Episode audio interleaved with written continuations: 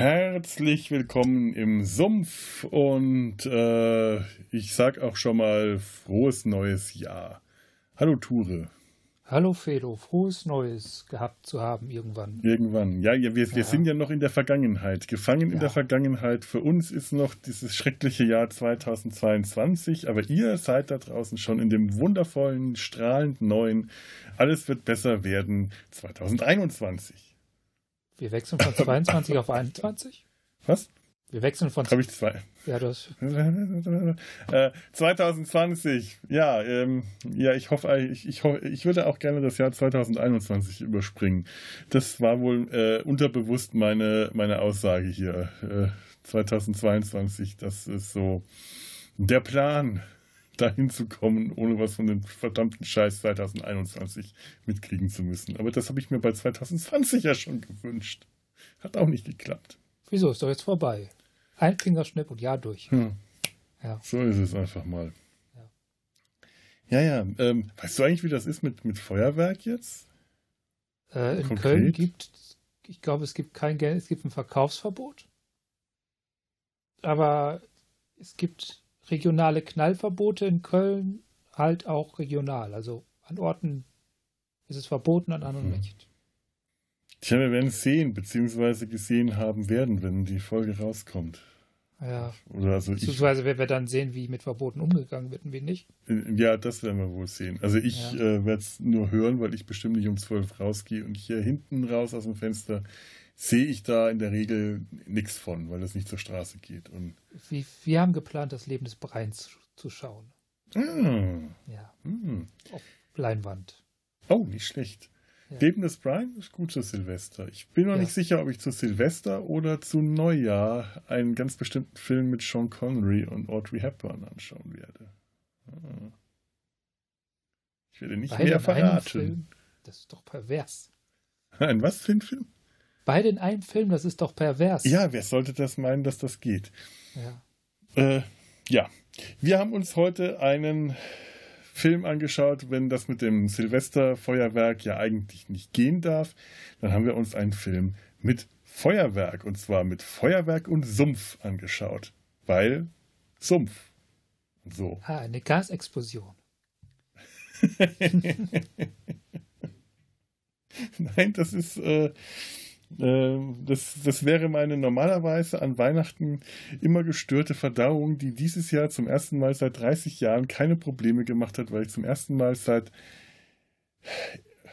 über 30 Jahren, ich weiß gar nicht, wann das, wann ich das, äh, keine Ahnung, also zum ersten Mal, seit ich mich erinnern kann, habe ich Weihnachten zu Hause allein verbracht und äh, nur ein wenig zu viel gegessen. Im Gegensatz zu der ungefähr drei- bis vierfachen Menge, die ich ähm, essen würde, wenn ich bei meinen Eltern zu Hause wäre, weil wir eine Familie von Essgestörten sind. Äh, solange man uns Essen vor den Tisch stellt, essen wir das auch.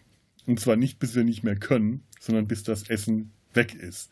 Und wenn das Essen alle ist, dann nimmt meine Mutter die leeren Schüsseln, geht in die Küche, macht sie wieder voll, bringt sie wieder rein, stellt sie auf den Tisch, weil wir haben ja bestimmt noch Hunger. Und dann essen wir wieder, solange bis die Schüsseln leer sind. Und dann nimmt meine Mutter die leeren Schüsseln, bringt sie in die Küche, macht sie wieder voll, stellt sie auf den Tisch, weil wir haben ja bestimmt noch Hunger. Und dann essen wir wieder. Und das kann wirklich stundenlang so weitergehen. Wie ein Wochenende bei meinen Großeltern aussieht. Und spätestens am 25. bin ich dann krank so richtig schön verdauungskrank, da ich das aber wirklich seit, äh, ich bin seit, ich weiß nicht, mich als, als Teenager oder wann das angefangen, mir erinnern kann, habe ich das nie als krank wahrgenommen, sondern einfach als Normalzustand an Weihnachten. So, äh, und jetzt habe ich das nicht und denke mir, wow, es geht auch. Erstaunlich. Und ich habe bestimmt keine Diät gehalten. Eine im Verhältnis Diät. Verhältnismäßig habe ich ja. äh, fast schon gefastet, ja. Es war erstaunlich. Äh, ja. Was gab's bei euch? Ich habe dich vorhin schon gefragt, aber sag doch nochmal. Äh, Kroketten mit Bohnen und Rind. Kräuterpustenbraten hast du gemeint. Ja, genau. Oh. Kräuterpustenbraten. Das klingt richtig geil. Ja, das gab es äh, am Heiligabend und am Weihnachten selbst gab es Reste mit Nudeln. Und ohne Kroketten. Ich hatte ja vorgehabt, ja. mir an irgendeinem dieser Tage, dieser Weihnachtstage, Hawaii-Toast zu machen, weil ich den schon ewig nicht mehr gegessen habe. Ich den früher einfach total geliebt habe. Ich dachte mir, zur Feier von Weihnachten mache ich mir Hawaii-Toast. Mit Fleisch habe ich so ein bisschen Probleme, aber ganz ohne ist das auch nicht schön. Aber ähm, Geflügel kann ich meistens noch. Also so Putenbrust, das geht. Das habe ich dann auch erst gestern Abend gemacht. Ich bin nicht dazu gekommen. Das war also dann weihnachtlich. Naja, gestern war ja der dritte Weihnachtstag.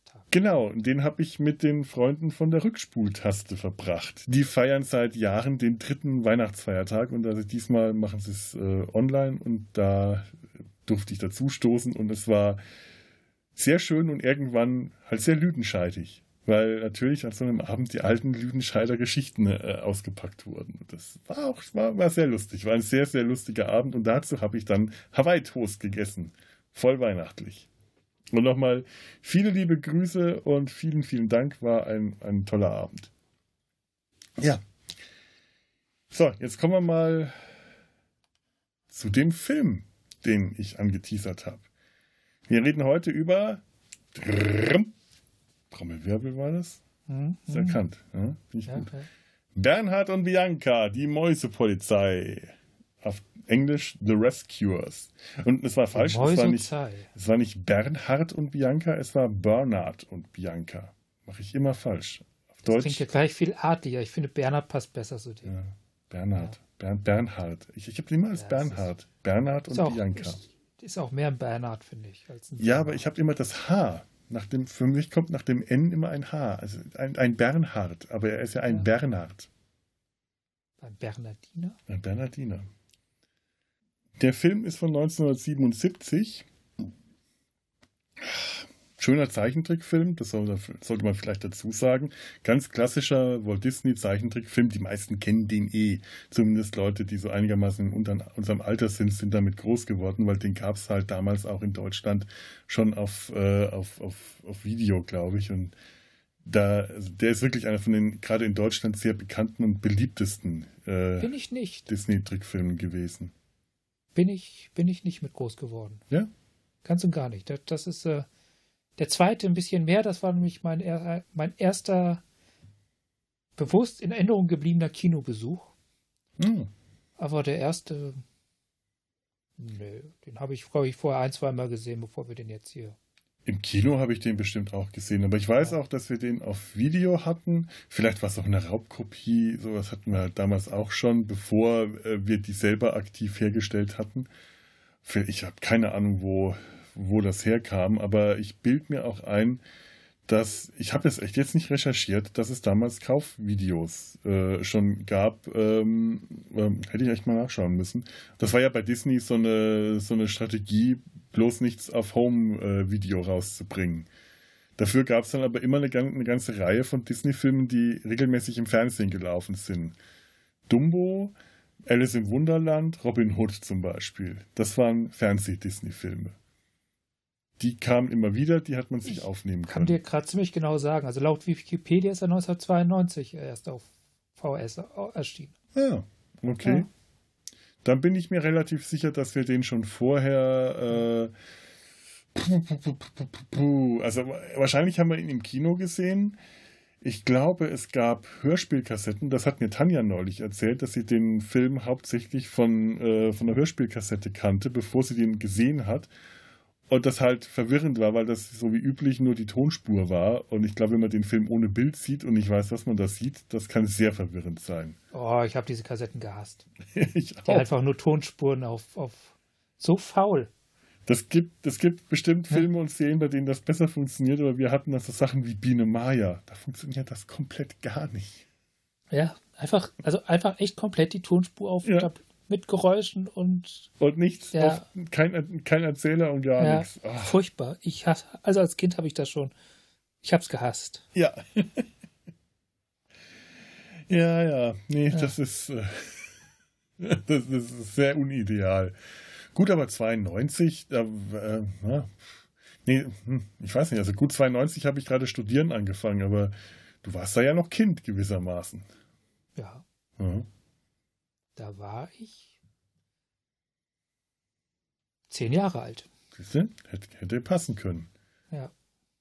Der ist noch so. Aber wie gesagt, der, der, der zweite, an den erinnere ich mich, der übrigens 90 ins Kino gekommen ist. Ja. Da war ich acht. Den, den habe ich im Känguruland, ja. den habe ich bis heute noch nicht gesehen. Und das, daran sind aber auch die 90er Jahre schuld, weil diese ganzen Disney-Fortsetzungen, die 90er Jahre als Serie in, in, in, in Samstagmorgen-Programm kamen, die habe ich wirklich, die, die verabscheue ich heute noch, weil ich die für eine ganz schlimme, äh, ähm, ja, ich, ich suche jetzt nach einem einem Wort, das äh, unfreundlich, aber nicht zu unfreundlich ist. Äh, eine, Scheiße? Nein, nein, ich wollte nein. jetzt äh, nicht Vergewaltigung sagen. Nee, äh, jetzt ich auch, weißt du, was das Wort ist, das zu unfreundlich wäre, aber also wenn man aus so alten Disney-Klassikern wie Dschungelbuch sowas Furchtbares wie Captain Baloo und seine tollkühne Crew macht, wo man. Ey, das war großartig. Ja, eben. Deine Generation findet das großartig. Ich finde das eine Perversion. Chip und Chap. Habe ah, ich geliebt. Das geht gar nicht. Das, allein das Wort, der Name Chap, da, das geht nicht. Das, eine ganze Generationen haben die als Chip and Dale kennengelernt. Das war ein, ein originelles, witziges, äh, erwachsenes Wortspiel. Und dann kommt in den 90er Jahren Disney auf die Idee, wir können doch Kindern nicht die Chip and Dales, also diese Strippergruppe, als, äh, als Namen, als, äh, als Wortspiel zumuten. Und dann wird da Chip und Chap draus. Und Chip, Chip, Chip oh. und Chap, Ritter des Reck. Oh. Ritter des Reck, ja. Komm, welches Kind werden auf Chippendales gekommen? Ja, eben. Ja. Eben. Das ist es doch. Kein Kind wäre auf Chippendales gekommen. Deswegen war es total Blödsinn, das zu ändern. Den Kindern zuliebe. Oh. Chip Disney und Chap ist, ist so ein unglaublich übler.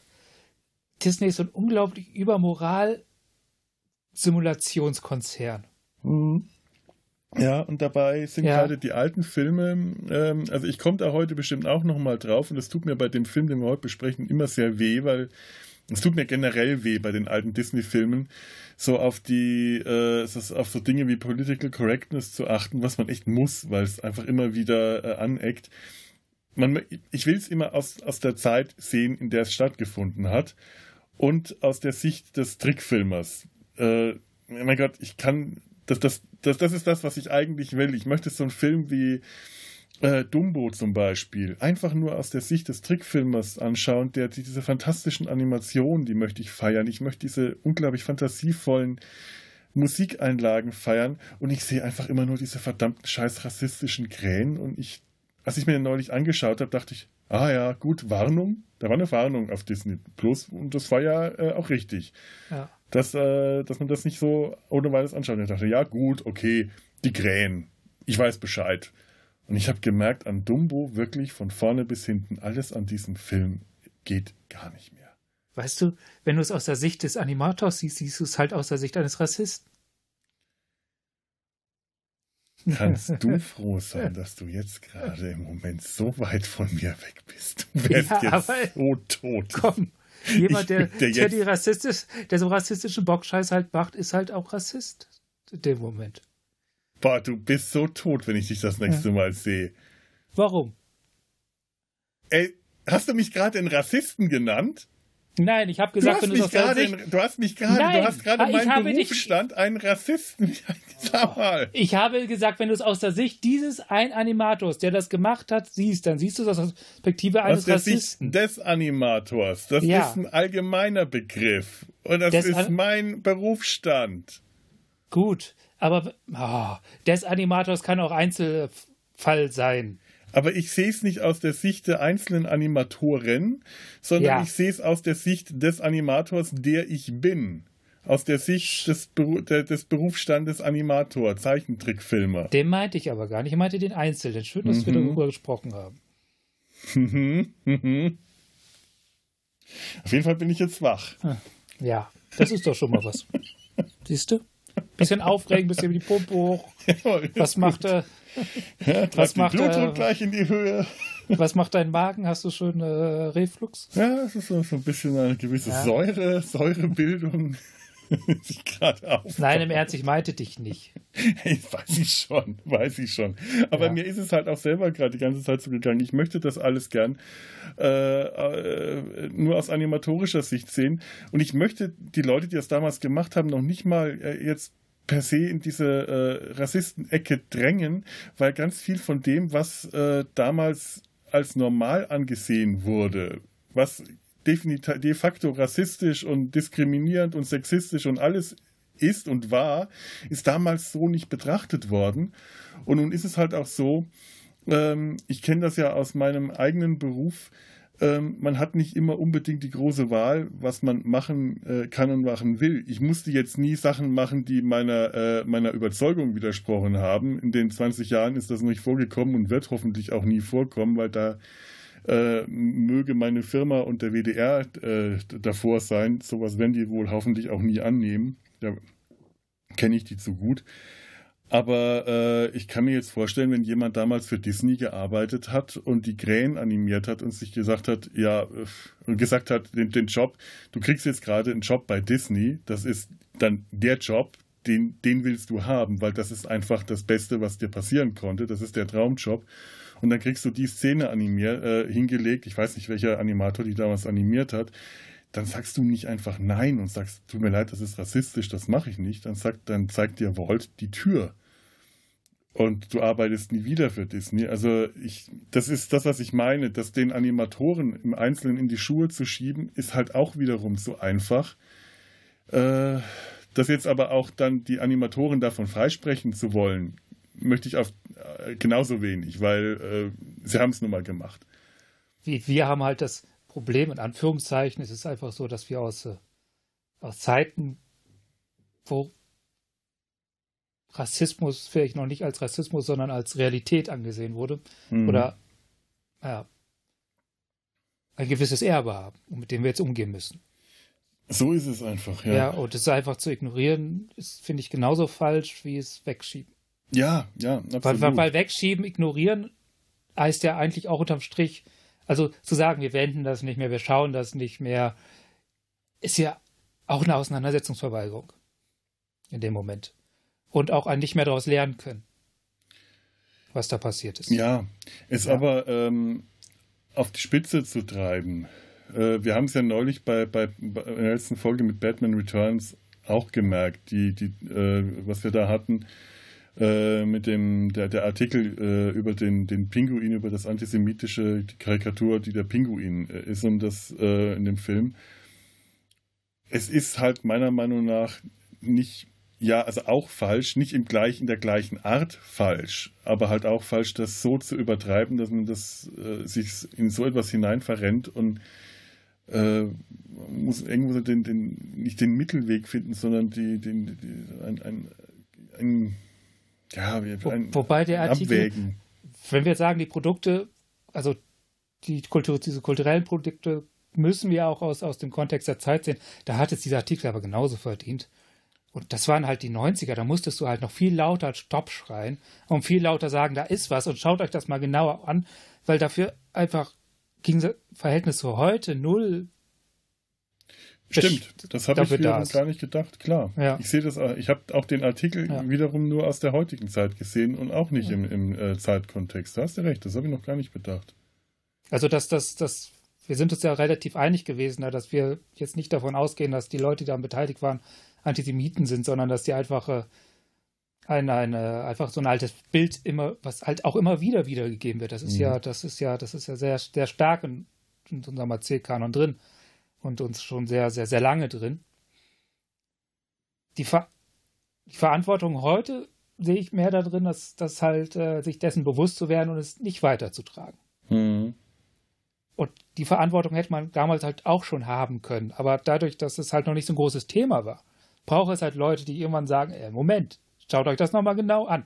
Und die müssen, sind dann auch durchaus schon mal schriller und lauter, weil da auch, auch glaube ich, der große Zeit an Verletzung dahinter steht, die dann das erste Mal durchbricht und was sagt. Ja.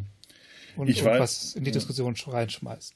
Ich weiß auch nicht, ja. ob das stimmt, was ich mir jetzt gerade denke, oder ob das äh, total falsch ist, aber äh, ich kann mir zum Beispiel auch vorstellen, dass äh, die Zeiten, in denen zum Beispiel Dumbo, ich weiß gar nicht, aus welchem Jahr der äh, stammt, oh, das lässt sich, ich habe gerade Wikipedia auf. Ah ja, gut.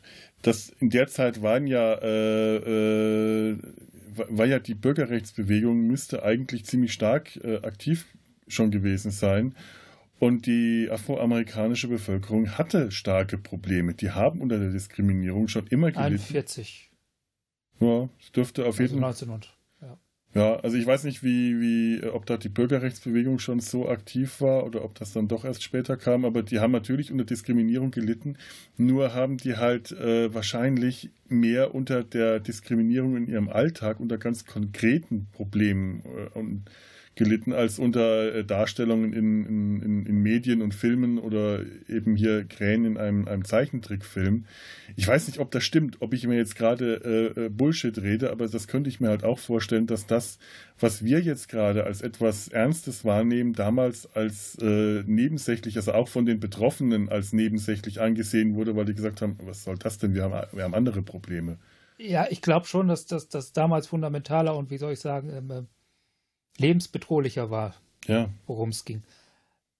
Das ist es, ist es tatsächlich, sehe ich, das, aber das, solche medialen Produkte tragen halt die Bilder, die dazu führen, dass bestimmte äh, Gruppen halt so in so welche Situationen überhaupt kommen. Mhm. Auch, nur aufgrund von Gruppengehörigkeit einfach weiter. Und, und führen zu, zu einer Gewöhnlichkeit dessen. Also es ist ja auch ein Problem, dass das, das, äh, warum es halt unter anderem so lange dauert, bis sich Gruppen wehren, ist, dass, dass sie es ja auch, diese Bilder auch lernen. Und sie als äh, oft eher in breiter Masse erstmal als normal ansehen. Mhm, also bevor, bevor, bevor so Widerstandsgruppen und Rechtsgruppen breite Masse werden müssen, müssen die erst innerhalb der Gruppen überhaupt ganz viel Überzeugungsarbeit und lernen, dass das überhaupt notwendig ist, dass das, äh, dass man sich verbessern kann dass man mehr sein kann als das, was es jetzt ist, dass es besser sein kann. Mhm. Dass man sich, dass man sich wehren muss. Ja, stimmt. Das Oder? muss sich entwickeln, da hast du recht. Ja. Wir sehen halt, äh, heute können wir rückblickend auf diese Entwicklung schauen oder wir können das Ergebnis heute betrachten. Ja. Und äh, das sind halt auch nochmal zwei ganz andere Dinge. Und ähm, wie, wie es sich zu der Zeit selber dargestellt hat, ist äh, einfach so aus dem Stegreif, ohne dass man sich wirklich eingehend damit befasst, äh, also dann doch ziemlich schwer zu machen. Ja. Das ist jetzt auch so, dass bei dem Film heute ähm, gibt es so ein paar Stellen, wo ich äh, mir, mir schon schwer tue, das so zu übersehen. Also nicht unbedingt Rassismus, obwohl es äh, ein, zwei Stellen gibt, wo man es hineinlesen kann, wenn man will. Da komme ich auch nochmal drauf. Äh, und ein paar Stellen, wo, sagen wir mal, ähm, ja, nicht direkt Rassismus, aber ein, äh, so, ja, äh, so Länderklischee, Nationenklischees dargestellt werden. Und dann gibt es aber äh, etwas, was in diesem Film relativ stark vertreten ist, und das ist das Problem, dass man jetzt mit, also da, da, könnte man äh, das Prädikat Bodyshaming drüber ja. schreiben. Da, ähm, da möchte ich alles später, wenn wir. Äh, du meinst die Bösewichtin, oder? Die, die Bösewichtin und den ja. Bösewicht beide. Ja.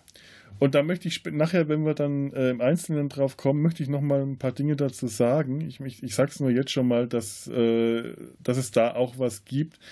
Und ich bin da sehr ähm, zwiegespalten, was da mein Urteil angeht. Ich habe keins, weil ich äh, da halt auch die da, da spielen viele äh, Spielefaktoren, spielen Spiele, viele, vielen Spielefaktoren mit rein und äh, die machen es mir relativ schwer, da ein Urteil zu fällen, aber komme ich nachher im Einzelnen nochmal dazu.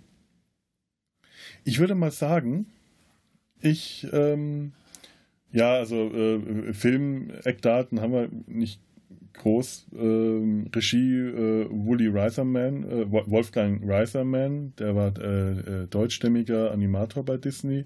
Anim Hauptanimatoren waren Milt Kahl, Ollie Johnson, Frank Thomas und Don Blues. Don Blues äh, kennst du, Miss Brisby und das Geheimnis von Nim. Feivel der Mauswanderer. Das ah, war der, das ist der, der, sich, der sich äh, von Disney abgelöst hat und dann kurze Zeit mal Disney-Konkurrent war. Genau, und ich glaube ja. sogar nach dem Film hier. Und die anderen, die ich gerade genannt habe, das sind äh, die vier zu dem Zeitpunkt noch verbliebenen Nine Old Men. Ich weiß nicht, ob dir der Begriff was sagt ob du den ich schon mal gehört hast. Ich habe tatsächlich äh, gegoogelt jetzt hierfür und hm. meine Dokumentation angeschaut. Ja, habe ich mir auch ja. ein paar Sachen. Das ist wirklich faszinierend. Das waren neun, die neun wichtigen Hauptanimatoren. Also Nine Old Men ist eigentlich ein, äh, ein, ein, ein, ein Schimpfbegriff, den ich weiß nicht mehr, welcher Roosevelt, äh, welcher Präsident Roosevelt dem obersten Gerichtshof äh, verpasst hat. Die Nine Old Men. Und den hat Walt Disney auf seine Hauptanimatoren angewendet. Das waren so die Animatoren, die ungefähr zur Zeit von Schneewittchen angefangen haben bei Disney und die haben halt äh, mit am stärksten die Animation bei Disney geprägt. Die haben die sogenannten zwölf Grundlagen des Zeichentricks ähm, entwickelt, also etabliert. Also das ist das, das Handwerkszeug äh, eigentlich heute jedes Animators. Das sind die Animationsregeln, an die sich heute wirklich jeder hält, einfach weil sie am besten funktionieren, egal ob man die jetzt bewusst oder äh, einfach aus Erfahrung heraus macht. Das zwölf Regeln, äh, ich, das sind dann zum Beispiel äh, Squash, and, Squash and Stretch, also Dinge, die sich verformen, in die Breite ziehen. Der berühmte Bouncing Ball, wenn der aufkommt, wenn der Ball aufkommt, das so Animationsübungen, die jeder Animator einfach lernt. Dann geht der Ball, wenn der unten aufkommt, drückt sich in die Breite. Wenn er nach oben weggeht, zieht er sich in die Länge. Anticipation, bevor eine Figur losrennt, nimmt sie erstmal so mit dem Körper nach hinten Anlauf. So was der, was ein Baseballspieler macht, wenn er seinen Ball wirft. Dieses, das ist so eine ganz klassische große Anticipation. Follow-through und Overlapping Action, das sehen wir hier in dem Film ganz toll bei Mr. Snoops, dessen Körperfett Körpermasse sich immer noch weiter bewegt, wenn, der, wenn die Figur eigentlich schon zu einem Stopp gekommen sein sollte. Das ist. Kannst du an den Mäusen und ihren Schwänzen auch ganz gut sehen. Genau, die Mäuse ja. und ihre Schwänze oder das Cape von Miss Bianca oder die Brüste von Madame Medusa und solche Dinge, die einfach so nachwippen. Ganz, ganz häufig, das geht aber auch mit, mit Körperteilen oder eben, wenn der Körper, äh, wenn die Figur zum Stopp kommt, geht der Körper noch so ein bisschen nach vorne und nach hinten. Das ist dann die Follow-through und Overlapping Action. Die ist ganz wichtig bei der Animation und Snoops macht das ganz toll. Der rennt ein paar Mal Treppen runter und muss dann um eine Kurve gehen. Und weil der einfach so übergewichtig ist, geht sein, seine Masse, bewegt sich noch, so Massenträgheit in diese Bahn weiter. Und der trampelt dann aber mit den Füßen auf der Stelle kommt aber nicht weiter, weil sich sein, ihn sein, sein Körper noch in die, in, die, in die Richtung weiterzieht, in die er sich gerade bewegt hat. Und dann trifft er die Kurve. Und dieses Trappeln mit den Füßen, das ist zum Beispiel die Secondary Action. Das ist, was nebenbei noch in der Figur passiert, wenn die Hauptanimation läuft. Zum Beispiel, ähm, wenn du ähm, was weiß ich, äh, ich habe ich hab, ich hab auch ein schönes kleines Tutorial auf YouTube entdeckt, das verlinke ich mal.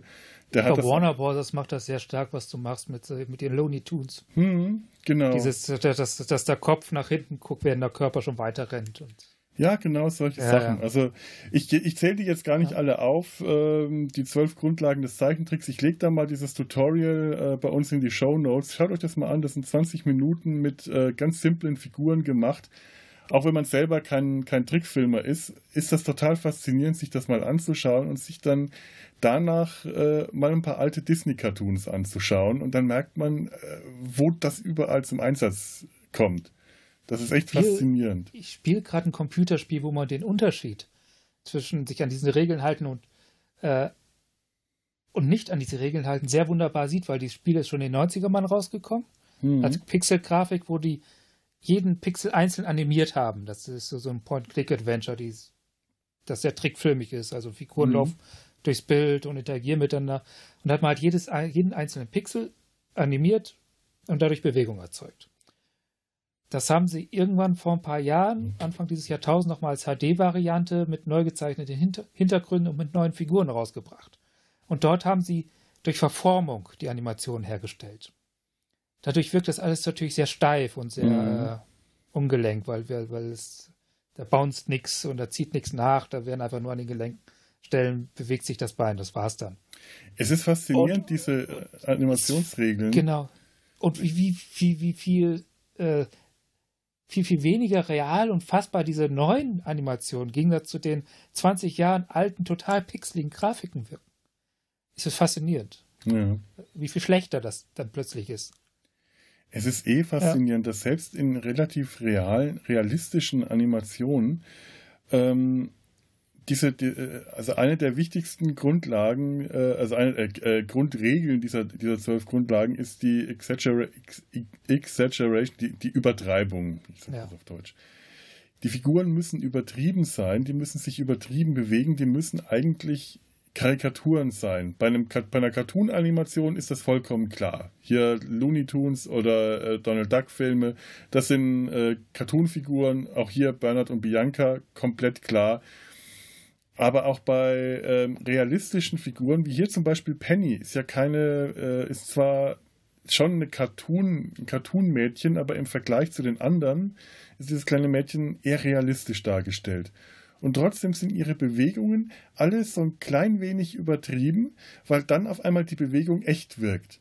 Walt Disney hat das am Anfang nämlich seinen Animatoren gesagt, äh, zeichnet mir das so realistisch wie möglich. Und dann sind die hergegangen und haben Mickey Mouse als realistische Maus gezeichnet. Haben sie nicht. Äh, ist, ist, ist ähm, natürlich ein Quatsch, aber die haben dann versucht, das realistisch zu animieren und die Bewegung realistisch wirken zu lassen. Und Disney hat gemeint, was für eine Scheiße macht ihr mir da eigentlich? Ich wollte, dass das so, so, so will ich das nicht. Und dann haben die gemerkt, was er sich eigentlich vorgestellt hat, macht die Bewegungen übertrieben, sodass das, was äh, äh, ausgedrückt werden soll, sofort deutlich und plakativ rüberkommt.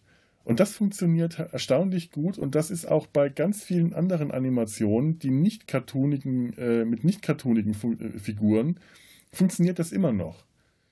Äh, so, äh, so Anticipation oder Takes, wenn eine Figur erschrickt und plötzlich ganz stark nach oben geht, das sind häufig dann nur ein oder zwei Frames, wo sich die Figur mal in die Länge zieht und wenn man sich das einzelbildweise anschaut, machen die Charaktere das dann tatsächlich. Schaut dir äh, Studio Ghibli-Filme zum Beispiel an die machen sowas auch und die Figuren sind ja zum Teil gar nicht cartoonig. Ähnliches gilt ja auch für Charakterdesign.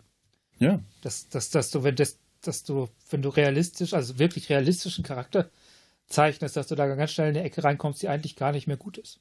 Also die Eben. dann sehr unangenehm wirkt. Ja, schaut dir die Figuren ja. hier an. Komm, ja. komm, na gut, dann komme ich dann mal direkt zu Snoops. Ja. Ähm, der ist, äh, der, der, ist eigentlich, so wie er dargestellt hat, ist er adipös, also schwer übergewichtig, mit äh, eine, eine wirkliche Zer, ein Zerrbild eines, eines schwer übergewichtigen Menschen. Mit, also eine Birnenform mit kurzen Beinen, kurzen Armen, unglaublich fett und äh, schwer. Eigentlich wäre das ein, eine, äh, müsste man das als genau hier als Diskriminierung, als Bodyshaming ansehen.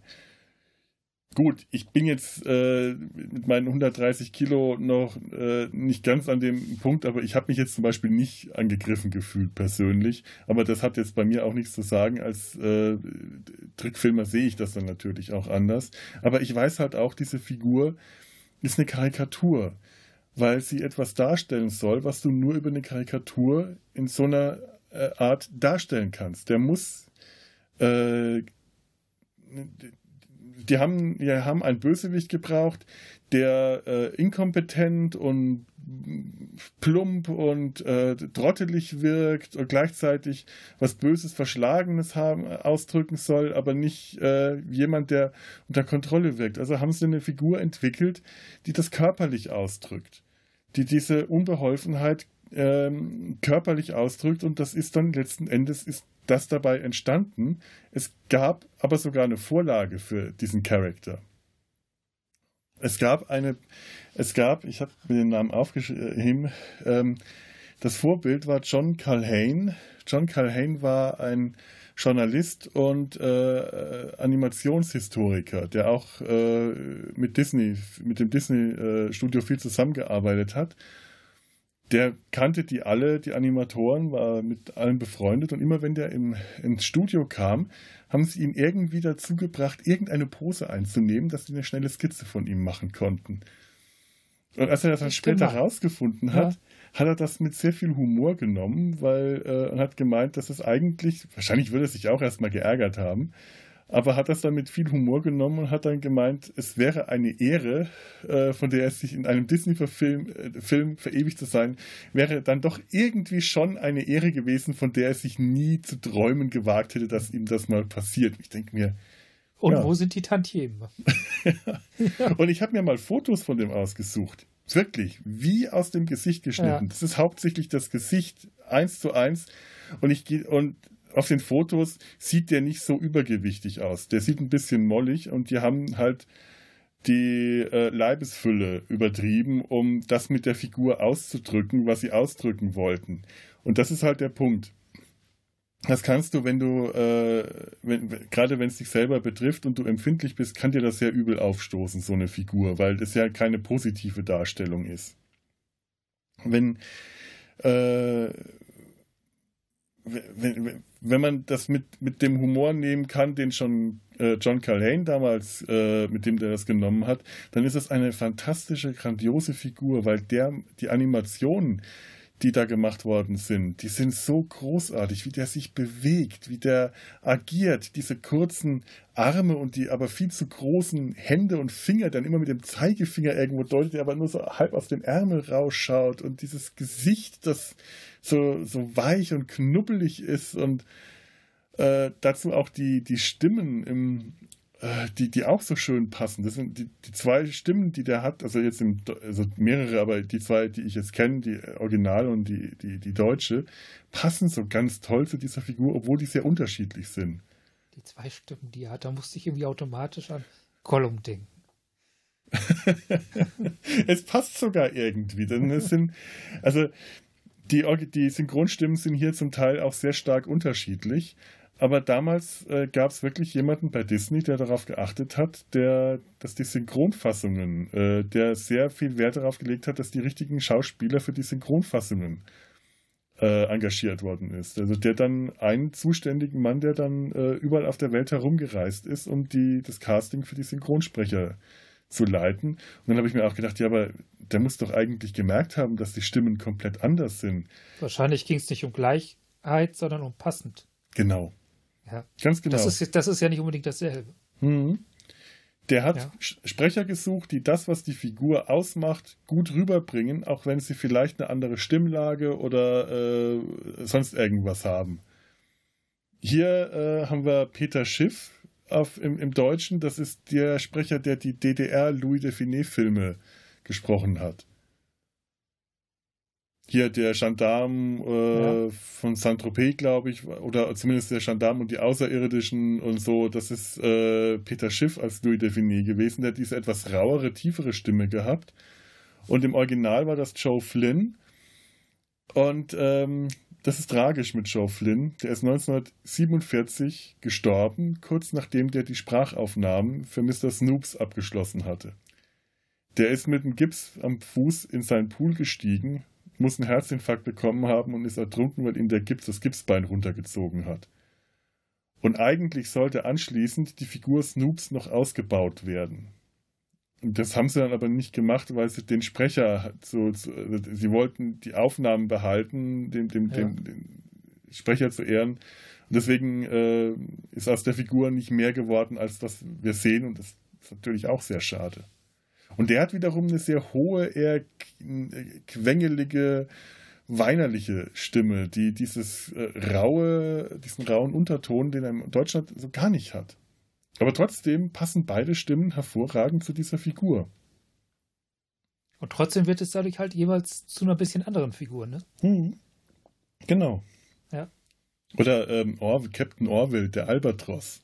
Ich weiß nicht, wen der im Original spricht, aber auf Deutschen ist es Harald Junke.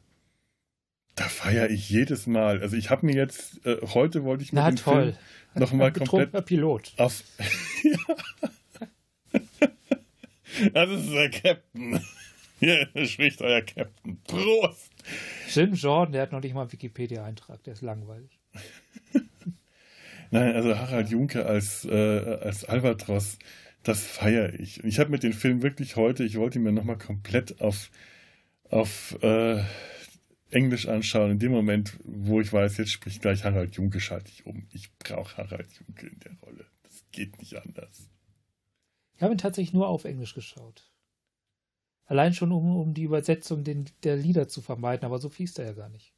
Relativ wenig Gesinge in dem Film, das fand ich sehr angenehm. Ja, aber die sind ja. auf Deutsch auch nervig, muss man ja, ganz ehrlich sagen, also anstrengend. Ist, Das ist eine gute alte Disney-Tradition. Man nehme nervige Lieder und mache sie auf Deutsch noch nerviger. Oh Gott, ja. Ja, ja. ja. Ich muss mal gerade was schauen. Ich gerade mal hier gucken. Wir nehmen schon eine halbe Stunde auf und wir haben noch nicht, ich hab, wir haben den, den Inhalt des Films noch gar nicht angesprochen. Aber das war es, was ich eigentlich über die Nine Old Men sagen wollte. Äh, ich, ich zähle mal die Namen auf, einfach der Vollständigkeit halber. Les Clark, Ollie Johnston, Frank Thomas, Louis Lounsbury, Ward Kimball, Milt Karl, Mark Davis, äh, Wolfgang Reiserman, Eric Larson und vier von denen, äh, nämlich äh, Wolfgang Reiserman als Regisseur, Milt Karl, Ollie Johnston und Frank Thomas haben hier an dem, als äh, Leading Animators, haben hier an dem Film noch mitgemacht. Und das ist einer der letzten, bei dem die Nine Old Men noch richtig stark beteiligt waren. Das sieht man. Das sieht man schon am ja. nächsten Film. Der Film, der nach, danach kam, war Kapp und Kappa. Und das, also den Stil, den wir hier sehen, das ist tatsächlich der Disney-Stil, den kenne ich von Videos, den mhm. kenne ich vom Fernsehen, den kenne ich aber nicht aus dem Kino. Das geht mit dem nächsten Film los. Das ist ein ganz anderes, also nicht ein ganz anderes Ding. Das, man sieht, Disney-Filme sehen immer aus wie Disney-Filme, aber du hast schon einen Stilbruch. Ja, Cup bei Cup und Kappa ist was ja. verloren gegangen. Das habe ich mir auch gedacht. Nee, Allein, so wollte ich, ich wollte das gar nicht so sagen, verloren gegangen. Musste auch so dazu sehen, meine Perspektive, mein großer Disney-Abendfilm ist halt in dem Stil. Das ist, was danach kommt. Das ist Aladdin, das ist. Äh, ja, das gut, ist, äh, das stimmt ja, natürlich. Ja. aber Cup und Kappa ist so ein, so ein Zitter. Ja. Da steckt noch viel von der alten Disney-Schule mit drin. Es ist aber einfach sehr viel auch schon nicht mehr da und ähm, einfach weil der ganz individuelle Stil der Animatoren verloren also nicht mehr da ist, weil die ja. nicht mehr mitarbeiten und weil äh, was hier bei Bernhard und Bianca noch gemacht wurde, was dann bei Kapp und Kappa schon nicht mehr war. Bernhard und Bianca haben noch diese ge geschraffelten, groben, roughen Outlines. Ja, ich weiß, was du meinst. Das, mhm. Ich nenne das noch den Bleistift sehen. Ja. Das ist vor allem bei älteren, ich liebe, ich liebe das bei Dschungelbuch, bei, äh, bei ach, hier, äh, haben wir auch letztens drüber geredet. Robin Hood Robin ist das Hood. auch noch sehr, hm. sehr, sehr stark sichtbar. Tore, wenn du deine Tasse ja. vors Gesicht hältst, habe ich hm. ein bisschen Problem mit dem Ton. Echt? Das ja. Mikrofon steht woanders. Das ist spannend. Ach so. Ja. Oder dann habe ich, äh, dann bilde ich mir das nur ein, weil ich dein Gesicht ja. dann nicht sehe. Das kann sein. Das ist auch möglich. Und weil, ich möchte doch dein, dein, zartes, vorne, dein, zartes, Antlitz sehen. Ich filme mich von vorne, nehme den Ton aber von der Seite ab. Ah, ja. raffiniert, der Herr. Ja. ja, dieser schraffierte Bleistiftstrich, das ist, ähm, also normalerweise ähm, ist ja so eine Animation, da ist der Leading Animator, der Chefanimator, der macht die äh, Key Keyphasen, der Assistant Animator füllt die In-Betweens auf nach den Vorgaben des Animators und dann ist es meistens äh, bis zu einem gewissen Punkt immer so gewesen, dass die Animationen dann gecleant wurden vom, äh, mit, mit, mit, äh, mit Tusche und Feder auf Folie und anschließend die Rückseite der Folie mit dem Pinsel und Farbe koloriert wurde. Und ich weiß nicht, wann das anfing, ob es Dschungelbuch oder schon früher war, aber bei Dschungelbuch ist es mir zum ersten Mal richtig aufgefallen. Da hat Disney, da wurde bei Disney ein Verfahren entwickelt, dass die direkt die Bleistiftzeichnungen, die Original-Animationsbleistiftzeichnungen auf Folie kopieren konnte. Und das hat äh, zum Teil, äh, gibt das einen sehr schmutzigen Stil, weil Vorzeichnungen nicht richtig entfernt wurden und äh, zum Teil wirkt das so ein bisschen angeblasst und äh, ausgefranst an den Linien, wie man es hier bei Bernhard und Bianca tatsächlich recht häufig sieht. Aber es hat diesen lebendigen Stil und der fehlt ab Cup und Kappa dann plötzlich wieder. Da ist das glatt gecleant und das sieht, äh, dem fehlt auf einmal richtig viel Leben. Ja, das, das stimmt. Also das, das, insgesamt wirkt es auch äh, diese etwas älteren Sachen, wobei das ist ja auch nicht, das ist ja nicht der ursprüngliche Disney-Stil. Das ging ja auch irgendwann los. Ich glaube bei Aristocats oder so. Mhm. Das ist, äh, das wirkt alles ein bisschen weicher, auch von den Bewegungen her und, und von den äh, ja, ja, so ja. Von, von, von allem bestimmt. Man kennt das aber, das ist so die prägendste Zeit gewesen, irgendwie, finde ich.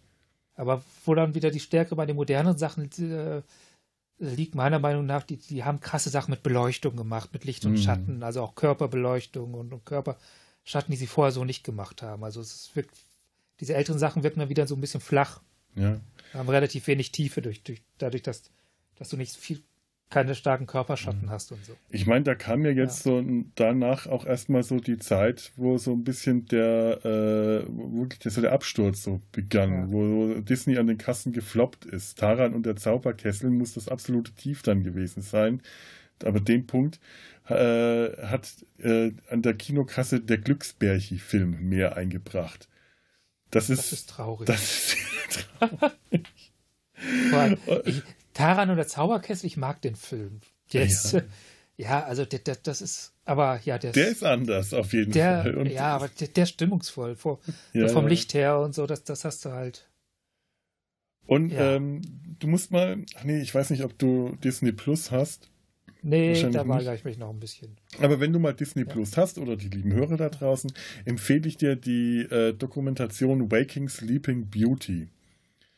Das ist eine Disney-Dokumentation, die alle, also ganz offiziell ähm, gemacht von, ich will jetzt Brad Bird sagen, aber ich bin mir nicht ganz sicher. Also einen der der, der, der ähm, Leute, die mit Sleeping Beauty Disney gerade wieder aus diesem Tief rausgeholt haben. Also mit, äh, äh, nicht mit, mit Sleeping Beauty, sondern mit ähm, Schöne und das Biest. Der Film heißt aber Waking Sleeping Beauty. Also mit äh, Die Schöne und das Biest, Ariel, vor, vorher Ariel, dann Die Schöne und das Biest und Pocahontas, König der Löwen, kam ja dann so der zweite Disney-Boom oder der dritte, ja. ich weiß nicht. Da, da hat das wieder geboomt, da kam wieder und vorher war das in so einem Tief. Äh, äh Basil, der Mäusedetektiv, ein toller Film, ich liebe den, aber den, der, der ist gefloppt. Und der ist auch nicht großartig, aber der ist schön. Und äh, dann kam sie halt mit diesen Filmen an und Waking Sleeping Beauty ist sehr schonungslos und sehr offen, äh, also etwas, was, wo der Disney-Konzern auch wirklich angegriffen wird. Und ist trotzdem ein offizieller Disney-Film. Der lohnt sich echt, den mal anzuschauen, gerade wenn man äh, so äh, ganz alte Disney-Dokumentationen zu der Zeit, als Walt noch gelebt hat, die sind alle mit der rosa Brille gemacht. Alle ganz furchtbar geschönt. Äh, und Waking Sleeping Beauty äh, ist da eine ganz andere Nummer. Kann ich sehr empfehlen. Den, den, den muss man sich echt mal anschauen. Das, das lohnt sich. Da sieht man auch einen ganz jungen Tim Burton noch am Animationsleuchttisch sitzen. Der hatte sein Handwerk bei Disney gelernt. Mhm. Ja. Ich war mal bei der Tim, in der Tim Burton Ausstellung. Da, da, da, sieht man auch noch so ein paar. Ja. Sag mal, waren wir da nicht sogar zusammen? Oh. Nee, nee wir waren verpasst. zusammen bei der bei der Möbius. Möbius Ausstellung, genau. Ja.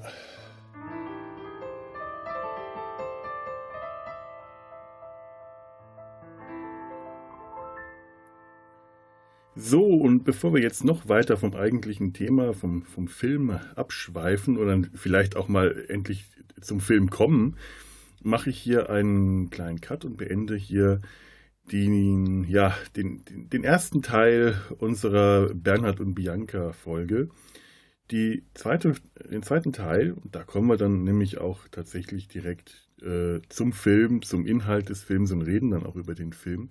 Und das äh, wird dann auch ein längeres Gespräch. Den zweiten Teil, den könnt ihr dann auch hier, wie gewohnt, in der äh, Mediathek von NRVision finden.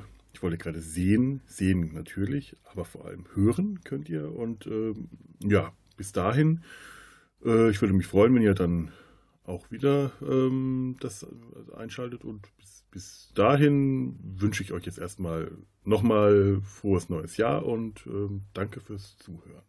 Soweit. Ja.